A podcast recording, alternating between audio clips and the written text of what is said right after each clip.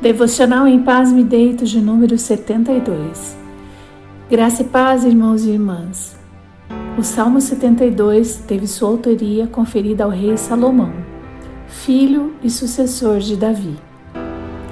Se vocês conhecem um pouco a história desse homem, lembrar-se-ão de que ele ficou conhecido por sua sabedoria incomparável.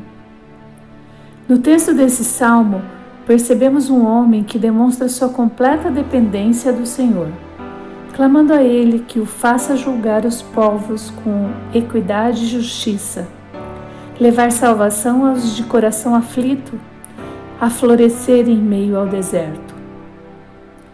Precisamos clamar ao Senhor que nos dê também esse privilégio.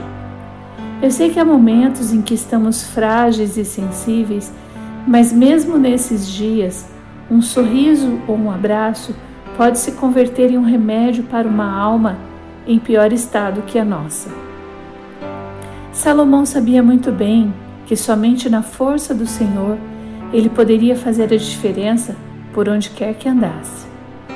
O mundo poderá ruir ao nosso redor e ainda assim não seremos atingidos. Isso nos diz a palavra de Deus.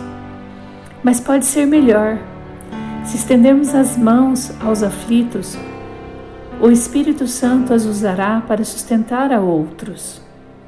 Oremos. Querido e precioso Senhor, gera em nós piedade, compaixão e amor.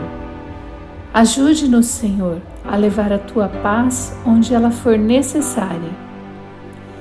Queremos ser, Pai, como a chuva serena que desce sobre os campos para que floresçam. Mas nada podemos mudar à nossa volta se o Senhor não estiver conosco. Por isso clamamos que nos fortaleça, que coloque palavras de consolo em nossa boca, que use as nossas vidas para acolher a quem tem fome e sede de justiça